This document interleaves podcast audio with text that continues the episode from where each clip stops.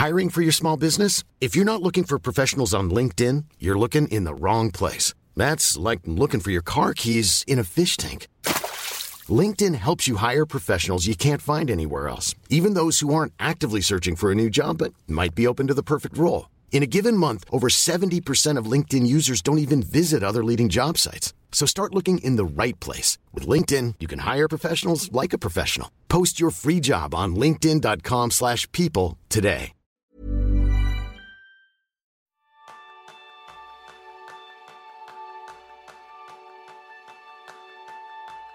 ¿Cómo vives tu día a día?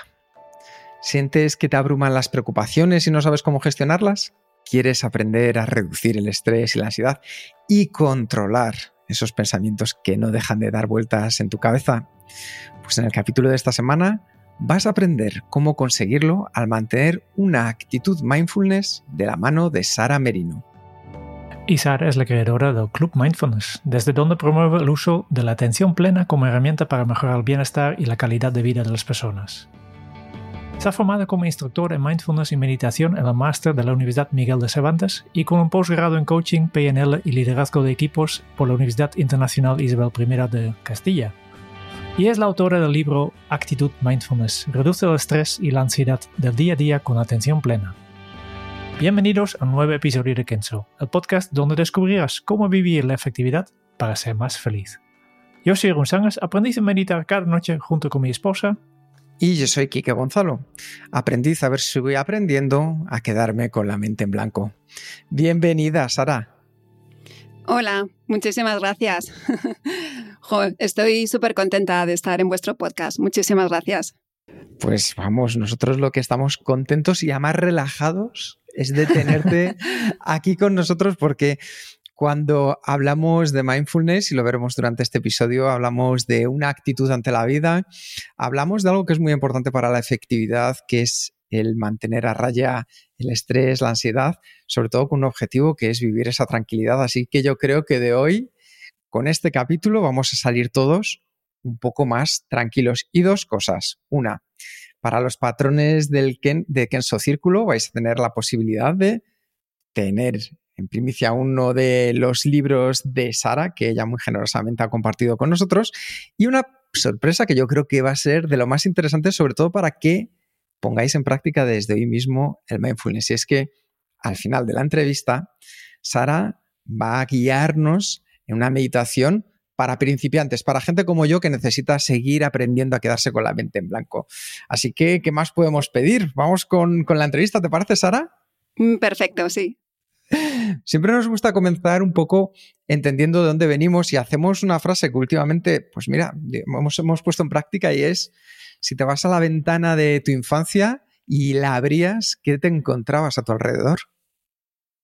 ¿A la ventana te refieres a, mi interior, en mi mente o en de tu mente, de tu casa, a la ventana de tu infancia? Bueno, pues desde luego algo muy diferente a, lo que tengo ahora. Eh, pues he crecido en una familia muy tradicional, con unos padres también muy tradicionales.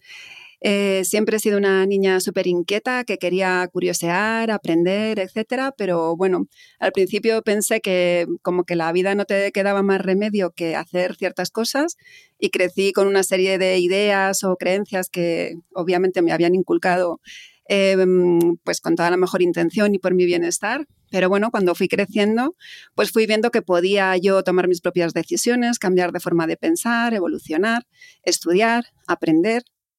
Y todo eso pues me ha ido transformando. Así que de lo que yo veía en mi infancia que podía ser el mundo, ha cambiado mucho, la verdad.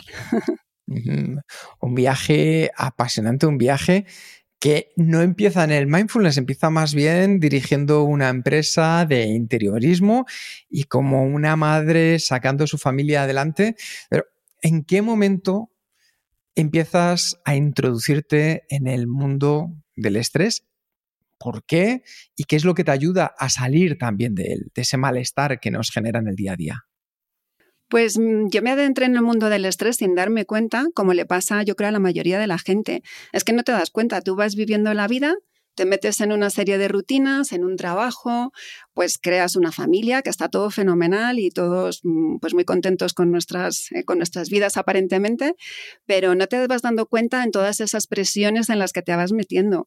Entonces, eh, yo tenía mucha responsabilidad en la empresa, tenía también mucha responsabilidad con mis hijas y bueno, pues como al cabo de unos 10 años, o sea, esto es como una, algo que va pasando poco a poco, no es que de pronto un día te levantes y digas, uy, estoy estresado y me doy cuenta. No, no, es que vas acumulando ese estrés poco a poco y en mi caso se transformó en un síndrome de intestino irritable, que quiere decir que, bueno, dejas de poder comer muchísimos alimentos, todo lo que comía me sentaba mal, mucho dolor abdominal. Entonces, pues ahí fue cuando de verdad me di cuenta que estaba metida en una vorágine de estrés y no solo del exterior, sino que me lo estaba creando yo también en mi interior, porque por mi forma de ser, como también le pasa a mucha gente, pues tengo una mente muy inquieta, das vueltas a pensamientos, piensas en el pasado, te anticipas a cosas que van a pasar en el futuro y, y tener una mente que todo el rato está dando vueltas, pues al final te acarrea todo este estrés, entonces juntas el estrés externo más el interno y,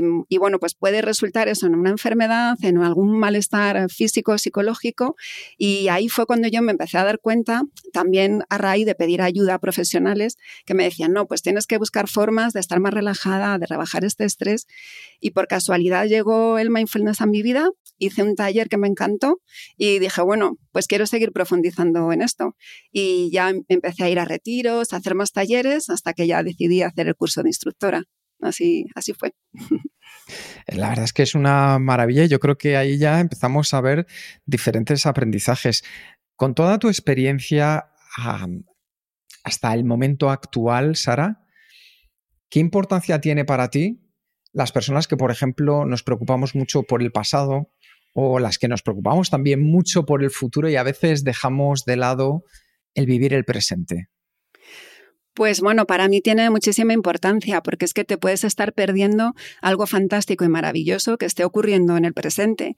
Entonces, mm, por ejemplo, eh, ahí yo pongo a veces el ejemplo que hasta mis propias hijas cuando eran más pequeñas eh, me hablaban y, a lo mejor yo en ese momento mi mente se distraía a pensar en algo del trabajo o en alguna actividad que tuviera que hacer y no entendían o no escuchaba la frase que me decían y se enfadaban conmigo y me decían, mamá, es que no me has, eh, no me has hecho caso. Pues me estaba perdiendo esa conversación fantástica y maravillosa que estaba teniendo con mi hija. Entonces, bueno, no, el no vivir el presente te puede hacer que te, puede hacer que te pierdas una reunión con amigos, te estás dando un paseo por una playa maravillosa, pero tienes la mente pensando en otras cosas y te estás perdiendo ese instante maravilloso. Y luego que te estás ocasionando, como decíamos, todo ese estrés, porque eh, pensar en el pasado realmente no nos sirve de nada porque no lo vamos a poder solucionar. Y anticiparnos al futuro tampoco. No. El único momento que podemos vivir es el momento que tenemos ahora. Y es en ese momento donde tenemos que centrarnos y tratar de hacer lo mejor posible con las circunstancias que estamos viviendo en ese instante.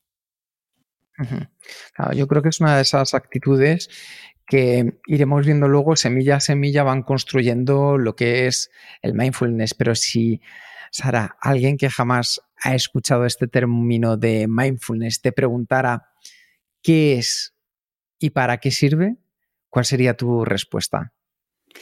Mm, bien, pues el mindfulness traducido literalmente significa atención plena.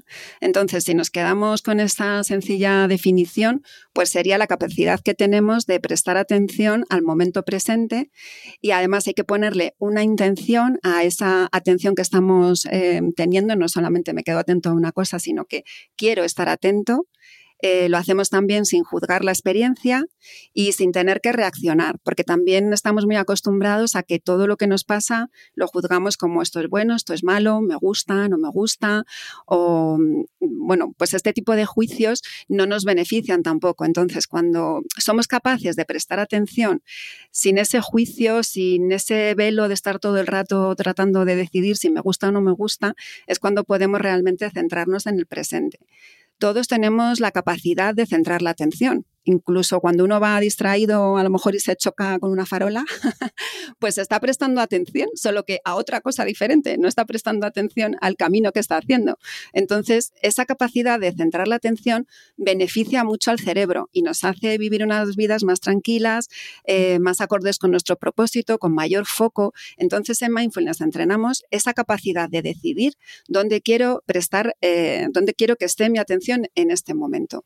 Y bueno, esa sería la explicación más de los eh, ejercicios formales que hacemos en mindfulness, que son de prestar atención a un objeto, que podría ser, pues los objetos más comunes es atender a la respiración, atender, atender a las sensaciones corporales o a los sonidos, pero luego eh, el mindfulness engloba mucho más que estos ejercicios. Si nos quedamos solo con estos ejercicios, vamos a obtener una serie de beneficios, pero mm, nos quedamos un poco cortos si no incluimos pues eh, lo que se llama la actitud mindfulness todo, todo ese eh, conjunto de, experiencias que se pueden practicar también y que nos llevan a vivir pues un estilo de vida eh, mindfulness que quiere decir pues vivir con más calma, con paciencia, con generosidad, con compasión, etcétera. Mm, yo siempre insisto mucho en que el mindfulness no son solo las técnicas de atención, que son la base y que son muy importantes porque eso eh, de verdad genera cambios en el cerebro y son importantes, pero que luego eh, también influye mucho en la actitud. Si te limitas solamente a hacer los ejercicios 15, 20 minutos, media hora al día, pero el resto del día no estás atento o no estás tratando de fomentar una serie de actitudes beneficiosas, pues el trabajo se va a quedar a medias. Pronto entiendo que hay estos dos, dos aspectos, ¿no? Y hay el mindfulness como práctica, que es estos 10 minutos o media hora o el tiempo que sea que estás haciendo la práctica, estás practicando la atención plena. Y después en tu día a día, por ejemplo, eh, el, ejemplo que más, más he escuchado de, cómo te ven por aplica mindfulness en, actividades es, fregar los platos. con la atención plena, en, lugar de estar pensando en oh, eh, tengo que enviar este correo, etcétera, simplemente fíjate en estas sensaciones que te dan fregar los platos, ¿no? Eso es. Sí, hay más ejercicios de ese tipo. Puedes también eh, darte una ducha con atención plena y pues en ese eh, caso estarías atento a las sensaciones de la temperatura, eh, del jabón, de cómo te sientes bajo el agua. Lavarse los dientes es otra actividad que también se puede hacer con atención plena. Y una de mis favoritas es caminar y si puede ser por la naturaleza. Esa me encanta, porque ahí tenemos un conjunto de experiencias también que, observar súper interesante. De hecho, eh, hay un capítulo que me encanta ahora que lo dices y ya aprovecho a meter la cuñita antes de que continúe con la siguiente pregunta, eh, Jerún Sara. Y es el capítulo en el que hablas de la práctica del Kinjin, que para mí es una cosa maravillosa. Así que aprovechando que el Pisuerga pasa por Valladolid, Sara. bueno, el Kinin eh, viene o sí, viene como de una práctica en la que se camina muy despacio. Entonces tienes que ir apoyando los pies y siendo totalmente consciente de tu cuerpo en este momento de caminar y hacerlo extremadamente despacio. Entonces, eh, a las personas que somos muy inquietas nos puede costar al principio, pero de verdad que luego pues es una práctica muy relajante. Eh, a mí me gusta hacerlo si, mm, descalza sobre la hierba o en un terreno donde se pueda caminar descalzo y es una práctica fantástica y pues eso, vas sintiendo el, el peso de tu cuerpo cuando apoyas cada pie, las sensaciones del cuerpo que te transmite, es una práctica estupenda.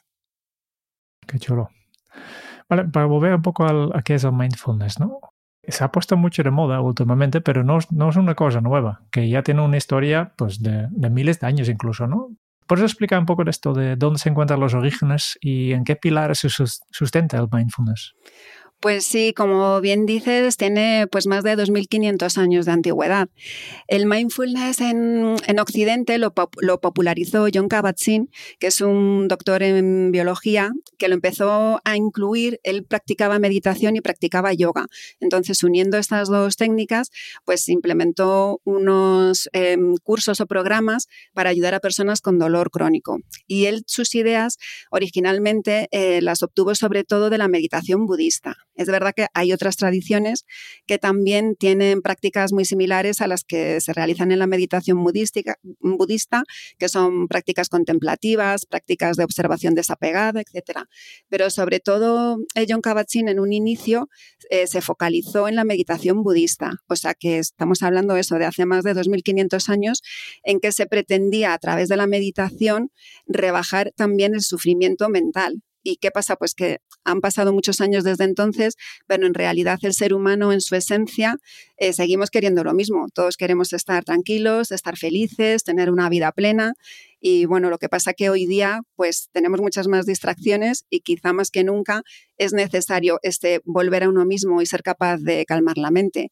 Entonces, eh, hoy día se ha demostrado que lo que ya se practicaba hace 2.500 años pues es beneficioso, nos viene muy bien a todos, sobre todo pues eso, rebajar toda esta hiperconectividad que tenemos ahora y poder eh, conectar más con nosotros mismos. Sí, es, es algo eso que viene de tradiciones muy antiguas pero las prácticas se han actualizado o se han adaptado también un poco a la sociedad, porque si hoy día llegas a alguien con todo lo que tenemos que hacer en nuestra vida y le dices tienes que sentarte dos horas a meditar, pues poca gente lo haría. Entonces, sí que es verdad que tratamos un poco de adaptar las prácticas para que la mayoría de gente lo pueda poner en marcha en su vida. Me has mencionado una cosa que me interesa mucho. Has hablado de desinterrupciones. Yo creo que es una de las plagas que, especialmente en el entorno laboral existe. ¿no? ¿No puedes explicar un poco, profundizar un poco en este tema de cómo el mindfulness puede ayudar a tratar mejor con estas interrupciones que recibimos todo el día y constantemente? Pues recibimos un auténtico bombardeo. O sea, yo por lo menos es que es constante. Entre el WhatsApp, el teléfono, siempre tienes algo que hacer que te distraiga. ¿Y que hacen estas distracciones? Que precisamente nos sacan del momento presente. Te hacen que no estés atento a lo que estás haciendo. A lo mejor estás mandando un mail y te entra un WhatsApp, contestas el WhatsApp, ya te has olvidado del mail. Mientras te entra una llamada, eh, todas estas distracciones hacen que nuestro cerebro no esté, digamos, feliz o en armonía.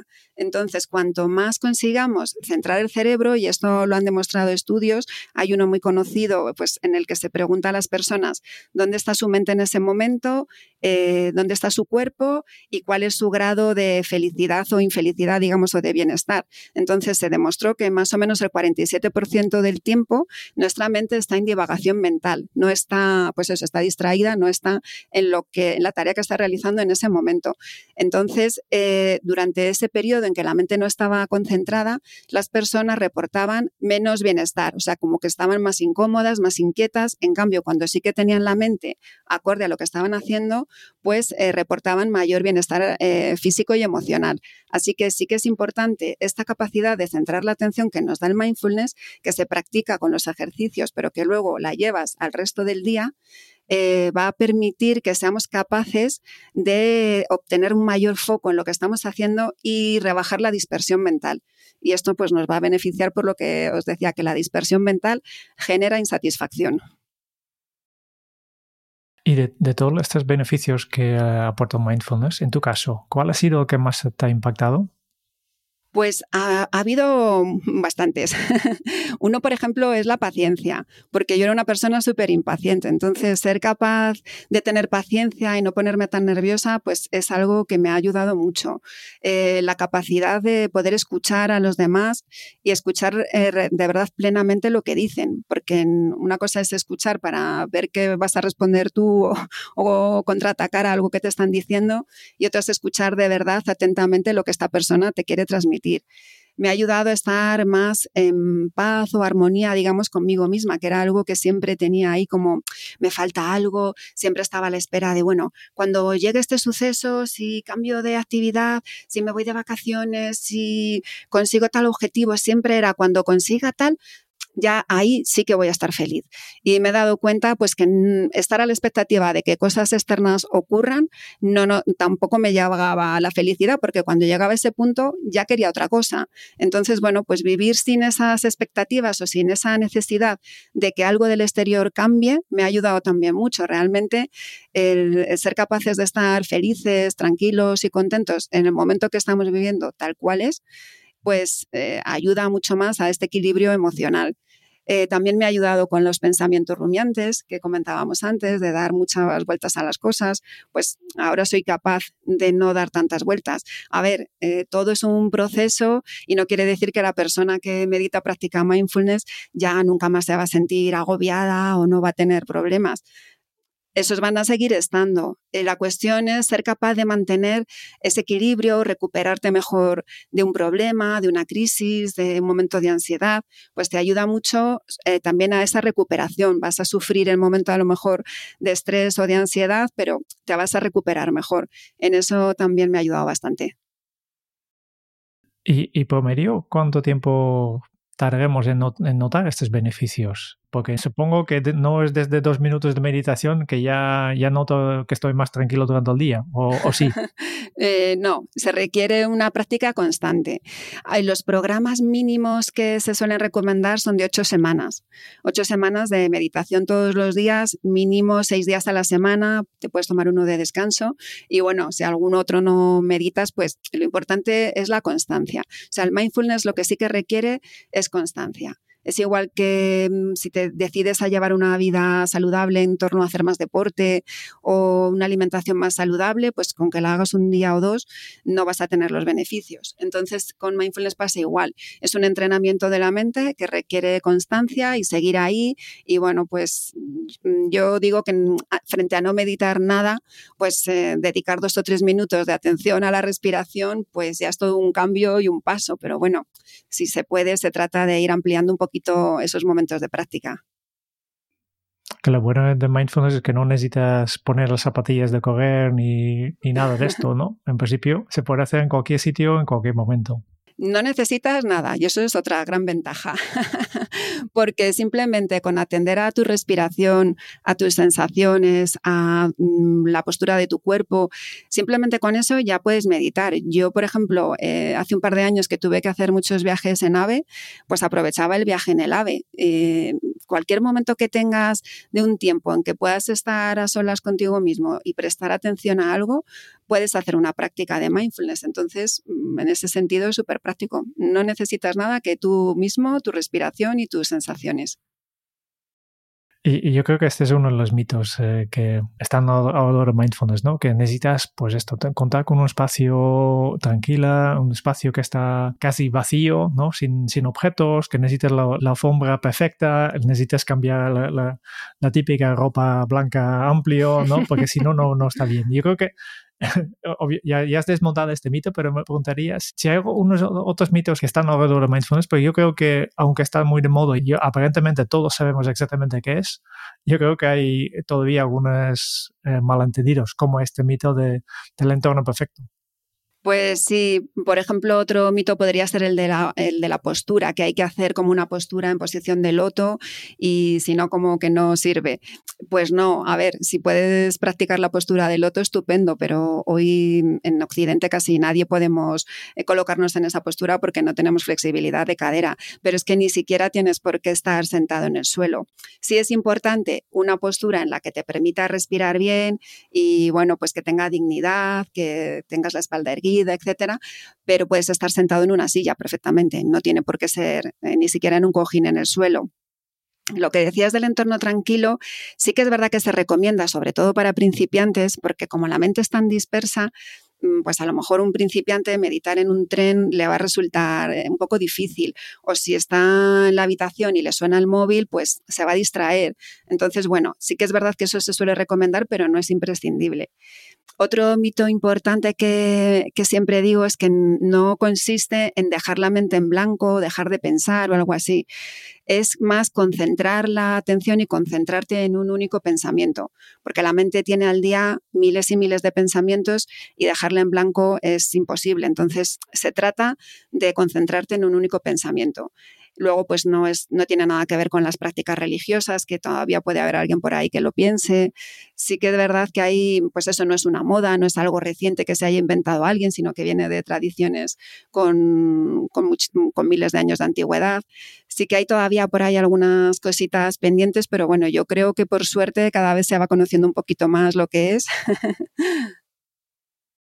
Me ha gustado lo que has explicado la mente en blanco, porque yo creo que es justo que a nosotros nos interesa la, efectividad y la productividad, ¿no? Y es justo un poco el, ejercicio que también tenemos que aplicar en nuestro día a día, ¿no? Cuando estás meditando y notas que en lugar de, tu respiración o, cual sea cuál sea el objeto que, de tu atención, ¿no?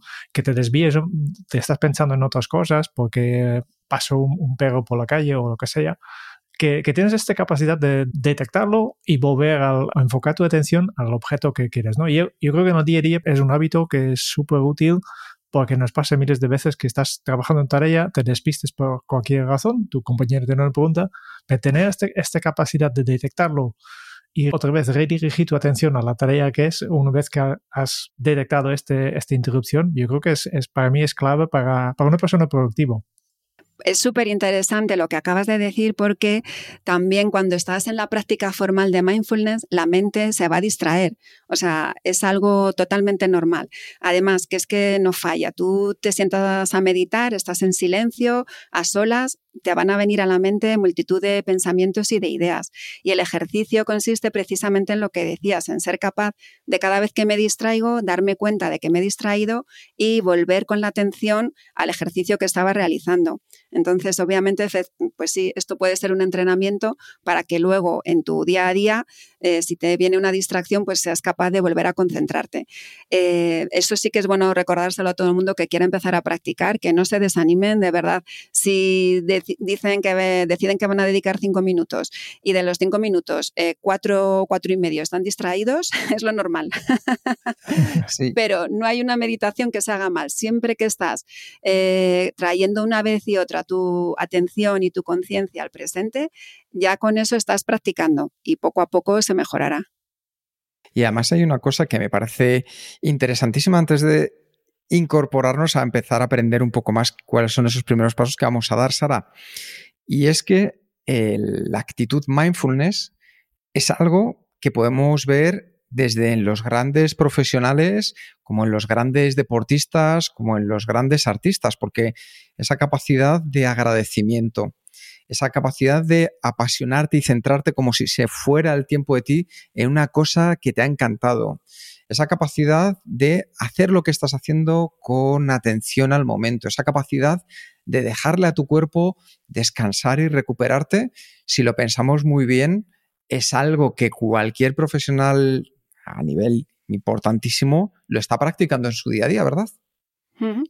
Pues sí, de hecho, además el mindfulness hoy día lo recomiendan pues desde médicos, coaches, entrenadores, es algo que ayuda tanto a centrar la mente, a enfocarte, a conocerte. Una de las facetas más importantes que se recalcan en mindfulness es el autoconocimiento. Entonces, puede parecer una tontería, pero es que eh, muchas personas no nos conocemos, no sabemos eh, interiormente cómo somos. Entonces, este autoconocimiento te va a ayudar a saber tus puntos fuertes, tus puntos débiles, eh, por dónde encaminar una decisión. Es algo súper importante. Creo que puede ayudar a, todo tipo de profesionales, aunque debemos meditar sin buscar un objetivo concreto, porque el objetivo, o sea, la meditación no es para conseguir un objetivo, sino que la meditación en sí misma es el objetivo o el entrenamiento, pero sí que es verdad que obviamente puede ayudar en múltiples facetas de la vida y de hecho ahí están los estudios científicos, que hay miles de ellos,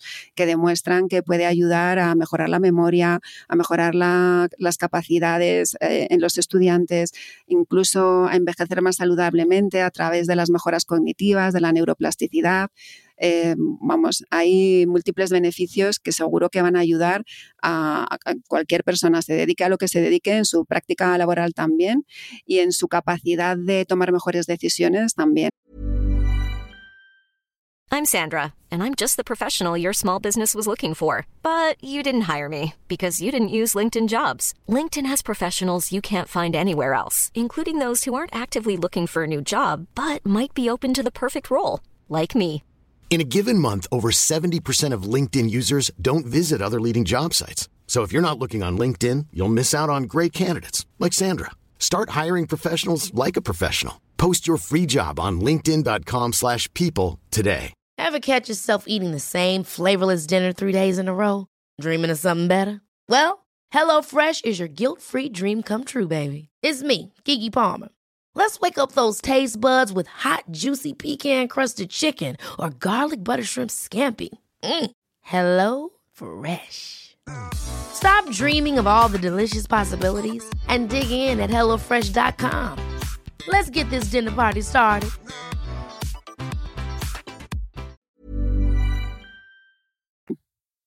Pues yo creo que ha llegado el momento que nos pongas delante de nuestro espejo. Y como esto lo vamos a hacer cada uno delante del propio, nadie lo va a saber.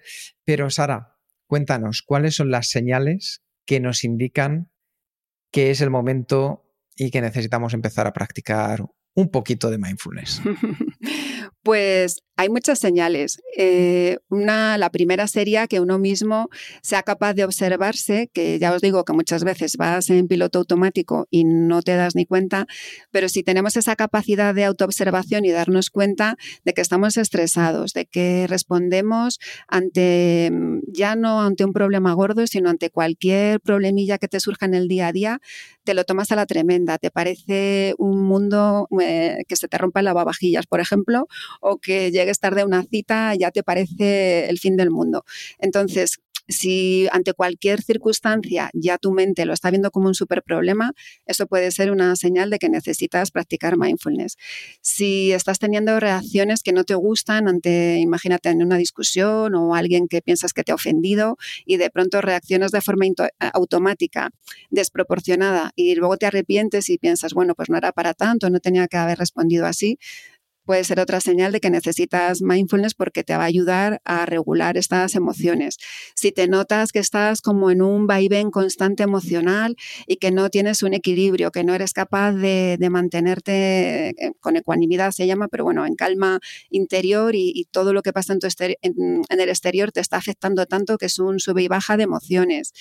Eh, si ves que te está afectando eh, a tus relaciones personales, que no eres capaz pues, de mantener buenas relaciones, que tu trabajo igual te lo estás tomando todo también eh, por la tremenda y no eres capaz de sacar tu trabajo adelante porque no estás sabiendo discernir o decidir en qué tienes que enfocarte. Todo, todo esto son señales de que necesitas rebajar el volumen de actividad mental bajar un poco a tierra, estar en el presente, no dar tanta importancia a los pensamientos y, bueno, pues empezar a conectar más contigo mismo y de verdad que se consigue una claridad y una sabiduría interna que te va a ayudar a saber enfocar y responder mejor ante las diferentes situaciones que te va a traer la vida, que te las va a seguir trayendo, pero mm, vas a poder responder eh, de una manera diferente. Y entonces para un oyente que, o, para mí mismo, que ya acaba de detectar esta necesidad de, poner un poco de atención plena en mi vida, entonces sería simplemente cuestión de sentarme en un sitio cómodo, tal como, como has dicho antes, y enfocar mi, mi, atención en respiración? ¿O hay un mejor primer paso para realmente empezar a introducirme en, eh, en este mundo de mindfulness? ¿Qué recomiendas? Para alguien que no sabe nada, que nunca ha hecho mindfulness, ¿Por dónde empezamos? ¿Cuál es el primer paso? Pues, pues a ver, lo más fácil yo creo que sería eh, con meditaciones guiadas, porque te van dando instrucciones, tienes una voz a la que seguir, entonces es más difícil distraerte y te duran un tiempo determinado que más o menos tú ya pues te vas a dejar guiar y vas a permanecer ese tiempo en la meditación. Y una vez superadas pues, estas meditaciones guiadas o si alguien quiere practicar por su cuenta, la atención a la respiración es una opción muy buena. Puedes, eh, a ver, suena así como muy ambiguo. Eh, cuando decimos atención a la respiración, pues hay varias formas de hacerlo. Una muy facilita, por ejemplo, es contar ciclos de respiración, que para una primera meditación de alguien por su cuenta me parece muy fácil, que consiste en que inhalas y al exhalar cuentas uno, inhalas y al exhalar cuentas dos y llegas así hasta 10. Cuando has llegado a 10 vuelves a empezar y haces cuatro ciclos de 10 respiraciones, por ejemplo. Pues esa es una práctica que puedes hacer por tu cuenta en cualquier momento y, si te distraes, como hemos dicho, no pasa absolutamente nada, vuelves a empezar otra vez por el 1 hasta que llegues al 10. Entonces, otra forma sería atender a las sensaciones que te produce la respiración. Pues noto cuando inhalo, cómo eh, oscila mi cuerpo, qué, qué percibo cuando exhalo igual, pero quizá eso es un poquito más ambiguo y es mejor hacerlo con una meditación guiada. Pero para tener una rápida, así eh, en cualquier momento, el conteo de respiraciones funciona muy bien. Y si yo quiero seguir una meditación guiada, ¿dónde lo encuentro? Pues hay muchas, la verdad. Ahora mismo, por, afortunadamente, tenemos muchas. Yo tengo algunas en mi canal de YouTube o también hay muchas otras personas que, imparten meditaciones. Hay meditaciones guiadas. Mm, yo recomendaría mirar un poco quién las está impartiendo, que de verdad sea un instructor de mindfulness y meditación. Y ya digo que es, que es fácil conseguirlas. Pues ya dejaremos en las notas, apagamos un enlace a tu, tu canal de YouTube.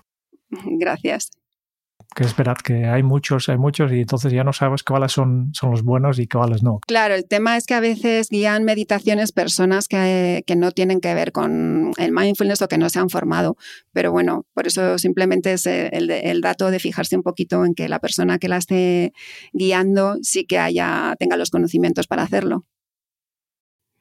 Vale, hablamos de tu libro. Aquí yo creo que hay un... Vale, ya hace tiempo estamos hablando de tu libro, porque para mindfulness, pero hay una cosa especial que tiene tu libro, que es un término que, que yo creo que destaca, que es la palabra actitud.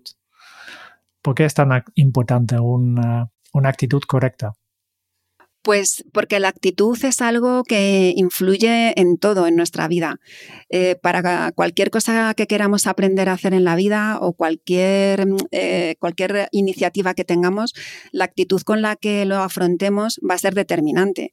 Esto siempre se ha dicho. Si alguien quiere, por ejemplo, aprender a tocar un instrumento musical, pues si empieza y al segundo día empieza a pensar esto es imposible, no me va a salir, obviamente nunca lo va a aprender. Pero la persona que sea constante, que lo vea como algo positivo, que de verdad tenga interés, lo va a aprender esto sería un poco la actitud hacia aprender mindfulness, que tenemos como que, verlo como algo positivo. Pero luego también en, nuestro día a día esa actitud, por ejemplo, eh, los budistas dicen que no es tan importante el, momento de meditación en sí, sino todo el resto del día. Entonces, eh, ellos dicen una frase que es, no es ahora medito y luego vivo, sino vivo mientras medito. Es decir, tenemos que llevar esa actitud que cultivamos en la meditación al resto de nuestro día y de esa forma pues vamos a poder conseguir esta paciencia, gratitud, compasión, eh, todas estas cualidades que se cultivan con el mindfulness nos van a hacer vivir una vida más agradable. Entonces, la actitud es algo eh, fundamental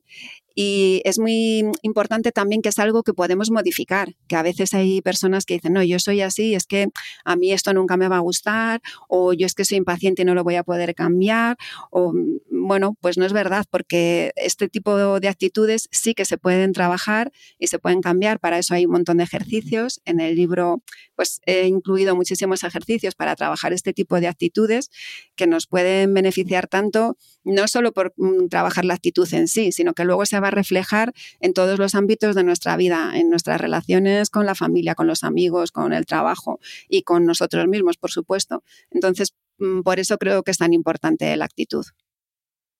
Y para entrar un poco más al tema de esta actitud mindfulness, esta actitud correcta, ¿cuáles son los elementos que tiene? Pues de la actitud, eh, de las actitudes mindfulness también empezó a hablar John Kabat-Zinn y él definió eh, unas nueve actitudes y luego pues eh, se han ido añadiendo más. Pues, pues, puedo hablar así a lo mejor de mis favoritas, que una, por ejemplo, sí, porque son muchas para hablar de todas. Entonces, por ejemplo, para mí la actitud de no juicio es una muy importante, que es la de no estar constantemente juzgando todo, como hemos comentado un poquito antes, pues no estar todo el rato diciendo esto me gusta, esto no me gusta, o me gustaría estar en otro sitio. Bueno, pues eh, ser capaces de que la mente no esté todo el rato juzgando, eh, pues es un gran paso para encontrarnos mejor. Otra que a veces tiene un poco de controversia es la de no lucha, porque sí que nos han enseñado un poco que todo en la vida requiere esfuerzo, que hay que luchar, que bueno, pues el mindfulness te invita un poco a cultivar la actitud de que hay veces que no tienes por qué luchar y simplemente permitir que la vida suceda porque hay veces que por mucho que luches no vas a conseguir cambiar una situación. Entonces, estar constantemente en una actitud de lucha contra el mundo genera crispación. Cuando somos capaces de convivir o de dejar pasar una situación sin luchar, obtenemos pues ese beneficio de la calma.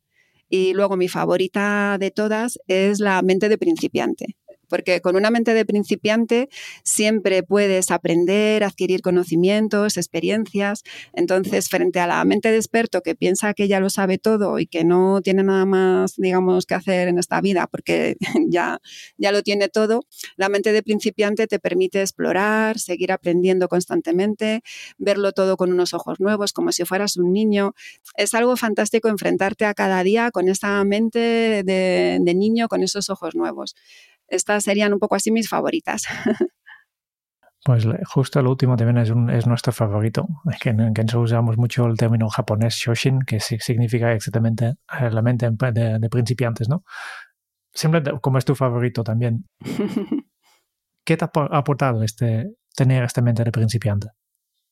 Pues me ha aportado mucho en sentido de crecimiento a nivel interno, de autoconocimiento, como comentaba también, que es una de las cosas que más te trabajan con mindfulness, con ser capaz de conectar más conmigo misma, con de verdad lo que quiero hacer, con mi entorno. Entonces, me, me, permite también continuar aprendiendo, no decir, bueno, pues es que ya ha llegado un momento en que para qué me voy a meter a aprender esto, para qué lo voy a investigar. Es verdad que también soy una persona muy inquieta y con mucha curiosidad, entonces siempre que hay un tema que me interesa, pues lo investigo, pero bueno, me da personalmente, sí que me aporta mucha satisfacción esta mente de principiante y de querer aprender y también de reenfocar situaciones, porque no es solo aprender, hay veces que una misma situación se puede ver desde diferentes perspectivas.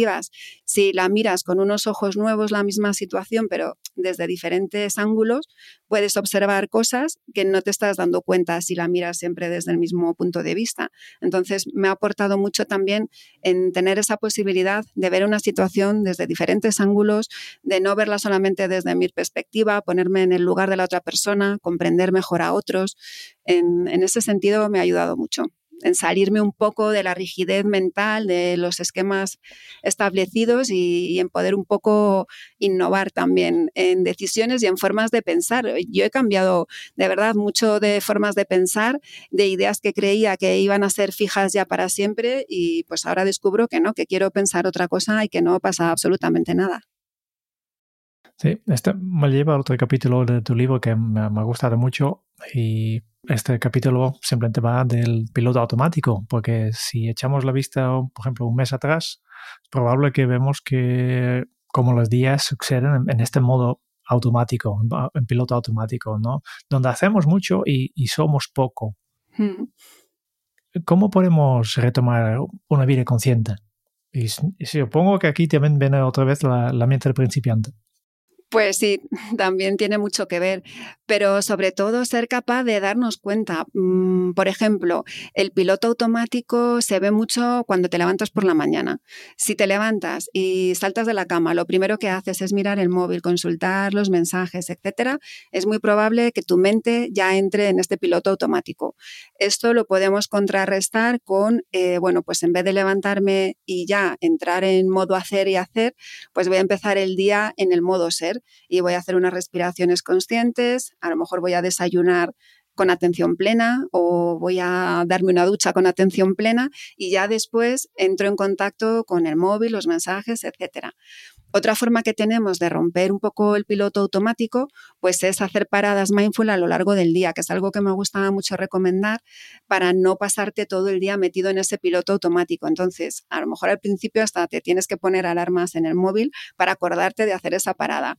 Pero si conseguimos introducir cuatro o cinco paradas mindfulness, pues vamos a ser también más conscientes y esta parada consistiría, por ejemplo, en parar de realmente tal cual, dejar de hacer lo que estés haciendo y dedicar eh, dos o tres minutos a revisar cómo está mi cuerpo, noto alguna tensión, quizá tengo sed o ganas de ir al baño y ni siquiera he atendido a mi cuerpo, o estoy cansado, o hago unas respiraciones y, así me calmo y bajo un poco las revoluciones mentales que llevamos.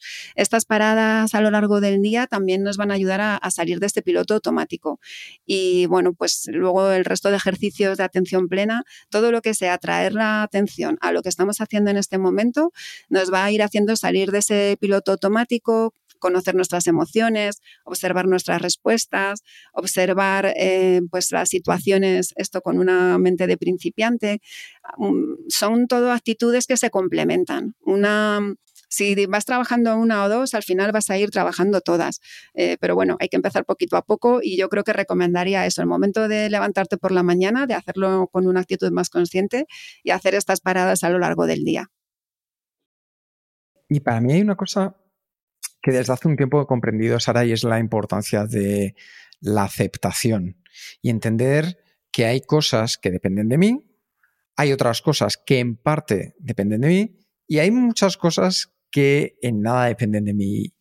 Y desde entonces vivo mejor y con menos carga. Lo que pasa es que me costó mucho entender qué es y qué no es la aceptación, algo de lo que tú antes has mencionado. Y a mí me gustaría que nos compartieras cuáles son aquellas grandes diferencias entre la una y la otra. Pues como bien dices, la aceptación es algo que cuesta muchísimo a casi todo el mundo, porque cuando hablamos de aceptación parece que es que voy a tener que aceptar cualquier cosa que me pase en la vida y no me queda más remedio. Y no es así, la aceptación no es eh, una resignación pasiva, sino que es la capacidad de observar lo que me está ocurriendo y poder tomar esa decisión de si de verdad tengo que reaccionar o responder o no. Como decíamos antes, no tenemos que luchar ante todo, no hay por qué reaccionar eh, de una forma activa ante todo. Entonces, aquí está muy bien el ejercicio que dices de saber eh, distinguir entre lo que está en mi mano realmente cambiar y aquello que por mucho que yo haga no puedo cambiar y no me queda más remedio que aceptar. Entonces, eh, incluso en esos casos no es una aceptación, una resignación pasiva de me tengo que mm, conformar, sino que mm, soy capaz de ver que esta situación no la voy a poder cambiar, no quiero luchar contra ello porque esa lucha me va a suponer un desgaste, una irritación mental y un estrés que no me van a llevar a ningún sitio eh, tomo de manera consciente la decisión de que lo acepto. Y luego pues habrá otras cosas eh, que no tenemos por qué aceptar porque sí que esté en nuestra mano cambiarlas.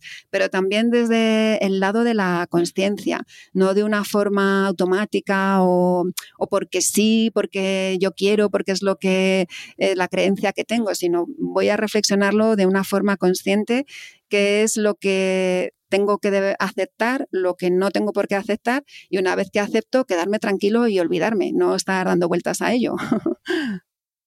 Muy bien. Ya sabes, en, eh, nosotros en Kenso nos dedicamos a ayudar a personas y empresas a vivir la efectividad para ser más feliz. Y tú también apliques un poco la efectividad, pero con, con mindfulness. Por, eso me gustaría también aprender de ti y preguntarte cuál es tu mejor hábito productivo. Pues yo creo que mi mejor hábito productivo precisamente es hacer pausas y no trabajar todo del tirón. Eh, sí que voy incorporando esas pausas. Mm, por, bueno, pues soy una persona que sí que consigo concentrarme mucho, pero he observado que si esa concentración la alargo mucho en el tiempo, pues me genera estrés.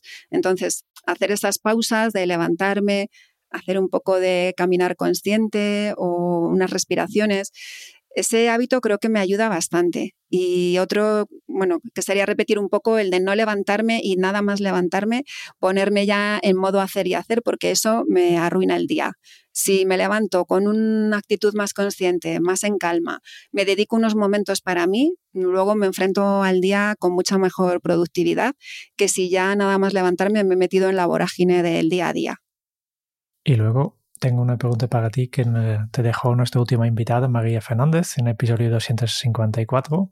Y su pregunta para ti es, si solo pudieras dar un consejo a la audiencia, ¿cuál sería? Uy, qué difícil, solamente uno.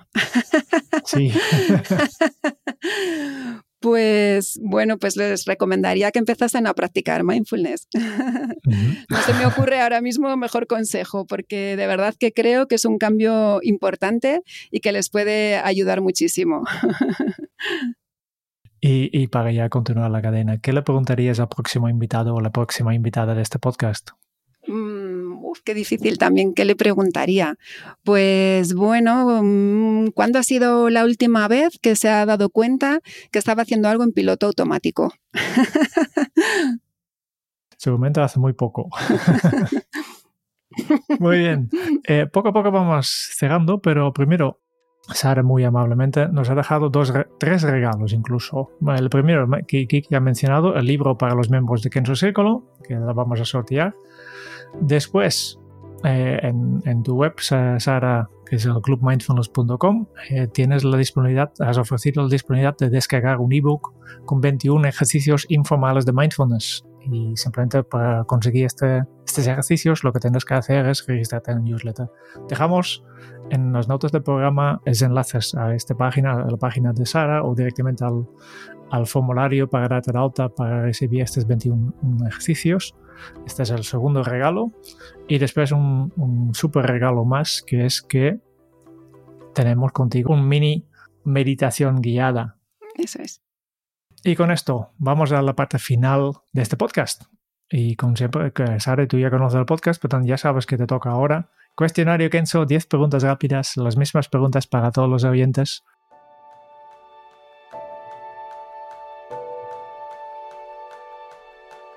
Y la primera pregunta que tengo para ti es, si tuvieras que compartir un solo aprendizaje de todo lo que has vivido hasta ahora, ¿cuál sería? Pues compartiría la capacidad de soltar y de dejar ir, porque todo en la vida pasa y no tenemos que aferrarnos a las situaciones. ¿Cómo se titularía tu biografía? Pues algo así como mm, vivir aprendiendo o vivir con mente de principiante. ¿Cuál es el libro que más has regalado? Y obviamente aquí descartamos tu, tu propio libro. Pues el que más ha regalado yo creo que es El hombre en busca de sentido de Víctor Frank, que cuando lo leí me pareció maravilloso y tuve una época que lo regalaba mucho. Es, yo creo que también uno de los libros que más he, más mencionado en el justo, eh, más he contestado en esta pregunta, porque hay muchísimas de nuestras referentes que tienen este libro en su, en su lista de, de cosas para regalar. ¿A quién te gustaría o te hubiera gustado conocer? Pues bueno, me encantaría poder viajar en el tiempo y conocer a muchísimas personas, pero si tengo que elegir eh, la época de los pintores impresionistas, me encantaría conocer a Claude Monet eh, cuando pintaba sus nenúfares, eh, es una de mis pasiones. Ellos además pintaban el instante, de hecho eran capaces de hacer un mismo cuadro varias veces observando las diferentes tonalidades de la luz. Entonces me encanta la época impresionista. Justo la semana pasada he dedicado media hora a un eh, cuadro de Monet en National Gallery en Londres, que estaba aquí sentado y simplemente disfrutando de, este cuadro. Mm, es maravilloso. ¿Qué canción pones a todo volumen para subir el ánimo? Pues cualquiera de Manolo García, que soy fan. Hay una en concreto que se llama Exprimir la vida, que me encanta, pero vamos, cualquiera de Manolo García. ¿Cuál ha sido la pregunta más interesante que te han hecho? A ver, pues em, me hicieron una pregunta una vez que todavía no la he conseguido responder 100%. ¿eh? Eh, la pregunta es definir quién soy, pero en esa definición no puedes incluir ni tu profesión, ni tus estudios, ni tu aspecto físico. Eh, tienes que definirte en esencia. Entonces, me parece una pregunta interesante, difícil y que es casi como un acertijo que todavía de vez en cuando me pregunto. ¿Qué se te viene a la cabeza cuando piensas en la felicidad?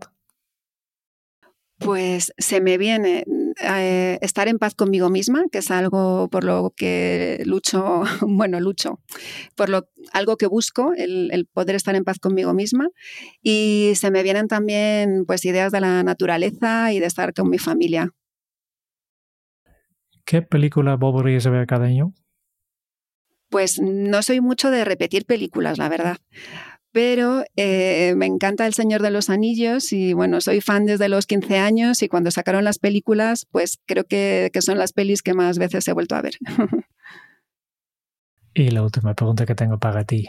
Si tuvieras que dejar un mensaje en una cápsula para tu yo del futuro, ¿qué te dirías? Pues me diría que siguiese aprendiendo, que, que siga con esa actitud de aprender y de intentar seguir mejorando. Muy bien, y con esto ya vamos terminando, pero no sin una última cosa que hemos aprendido mucho de ti y como costumbre siempre al final de este episodio compartimos contigo y con todos los oyentes nuestras notas. Sara se adentró en el mundo del mindfulness con una salida en mente, la del estrés. Una sensación a la que llegó sin darse cuenta por las presiones en las que nos vamos metiendo tanto a nivel externo como también interno. Porque una mente que está todo el rato dando vueltas, se pierde algo fantástico y maravilloso que es estar viviendo el presente. Porque el pasado no lo podemos solucionar y tampoco nos podemos anticipar al futuro. Una divagación mental donde el único momento es poner foco en el presente.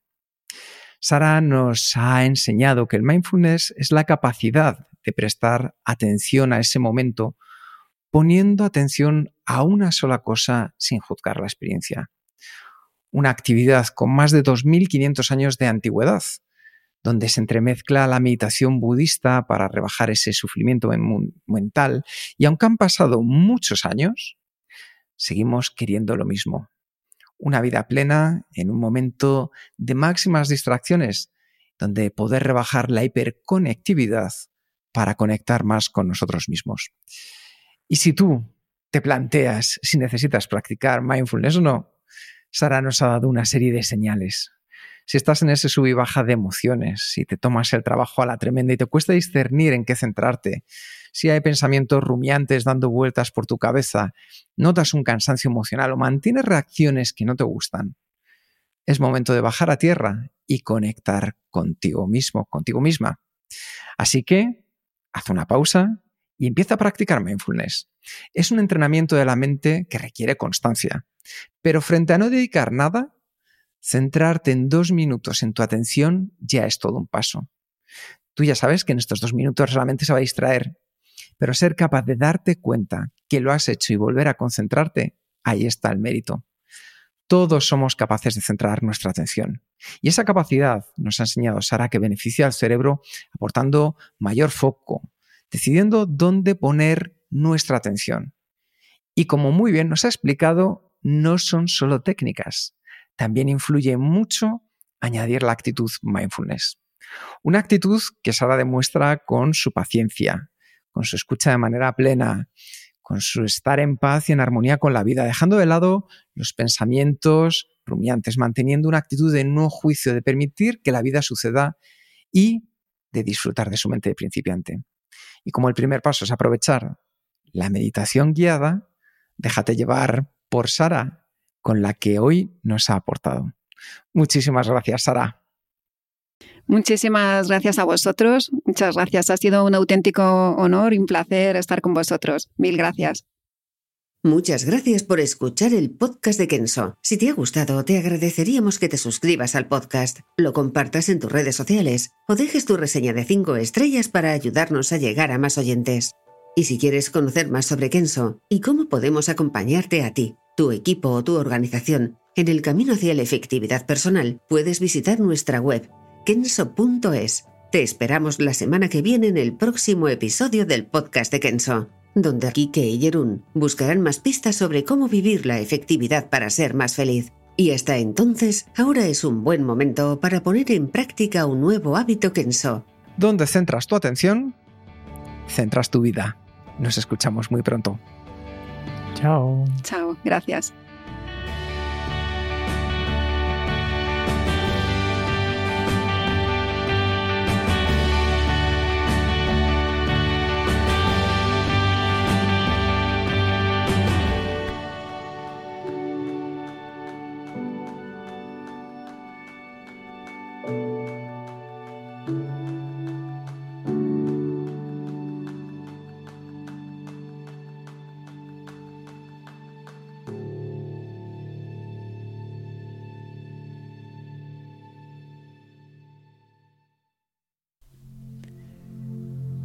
Pausa Mindfulness. Detén unos momentos lo que estés haciendo y adopta una postura que te permita respirar cómodamente, con la espalda erguida y los pies apoyados en el suelo.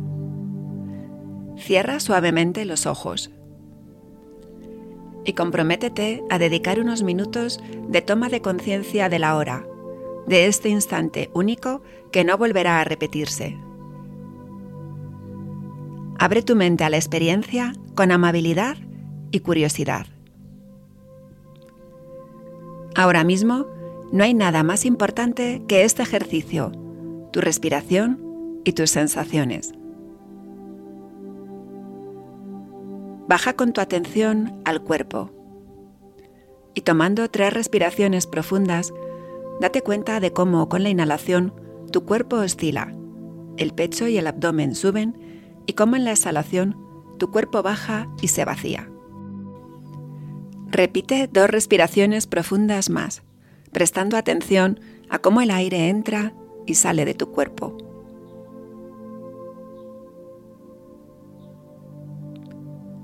Tras estas respiraciones profundas, continúa inhalando y exhalando de forma natural, tomando el aire y expulsándolo por la nariz, sin modificar nada. Lleva ahora tu atención a tu cuerpo y realiza un breve recorrido por él. Empieza por los pies que se apoyan en el suelo. ¿Notas alguna sensación en ellos? Si no notas nada, observa la ausencia de sensaciones. Sube con tu atención por tus piernas, tus rodillas, caderas, la zona baja de tu espalda. Siente el cuerpo desde dentro y observa si hay alguna sensación, quizá alguna tensión, un hormigueo o quizá notas el contacto del tejido de tu ropa. Continúa con tu atención puesta en tu cuerpo, sin juicio y sin tratar de cambiar nada. La experiencia y lo que estás sintiendo está bien tal como es. Ahora observa la zona de tu pecho. Quizá puedes percibir levemente el latido de tu corazón. Dedica unos momentos a centrar tu atención en la zona del corazón, que nutre y alimenta a todo tu cuerpo con cada latido.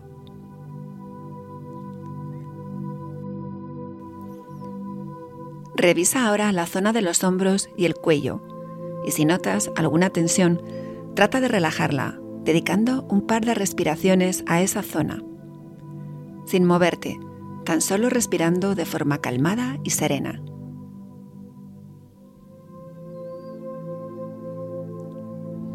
Ahora lleva tu atención al rostro.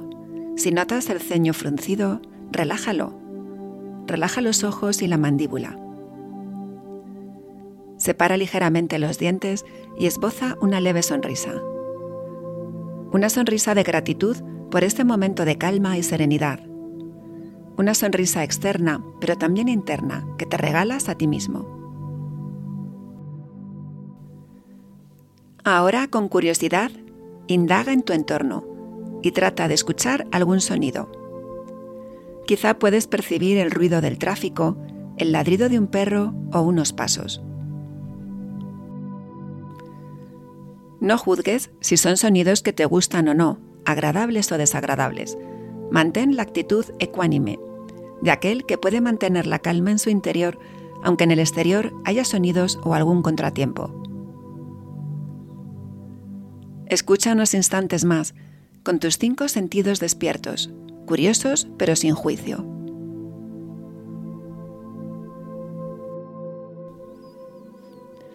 Ahora lleva de nuevo la atención al cuerpo y a tu respiración, observando el vaivén de tu pecho, de tus hombros, de tu abdomen cuando respiras.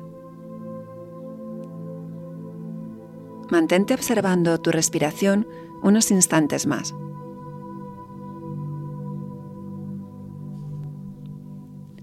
Quizá puedes notar la temperatura del aire al introducirse por tus fosas nasales.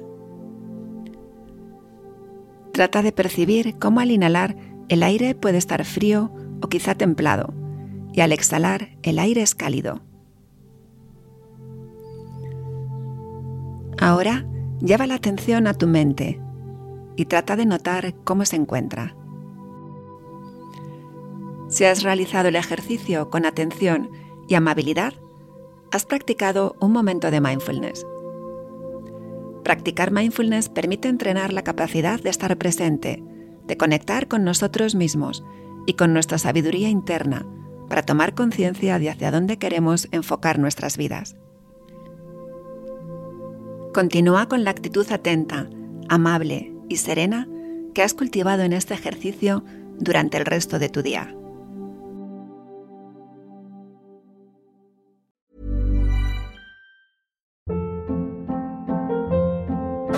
Hold up. What was that? Boring. No flavor. That was as bad as those leftovers you ate all week. Kiki Palmer here, and it's time to say hello to something fresh and guilt-free. Hello Fresh. Jazz up dinner with pecan-crusted chicken or garlic butter shrimp scampi. Now that's music to my mouth. Hello Fresh. Let's get this dinner party started. Discover all the delicious possibilities at hellofresh.com.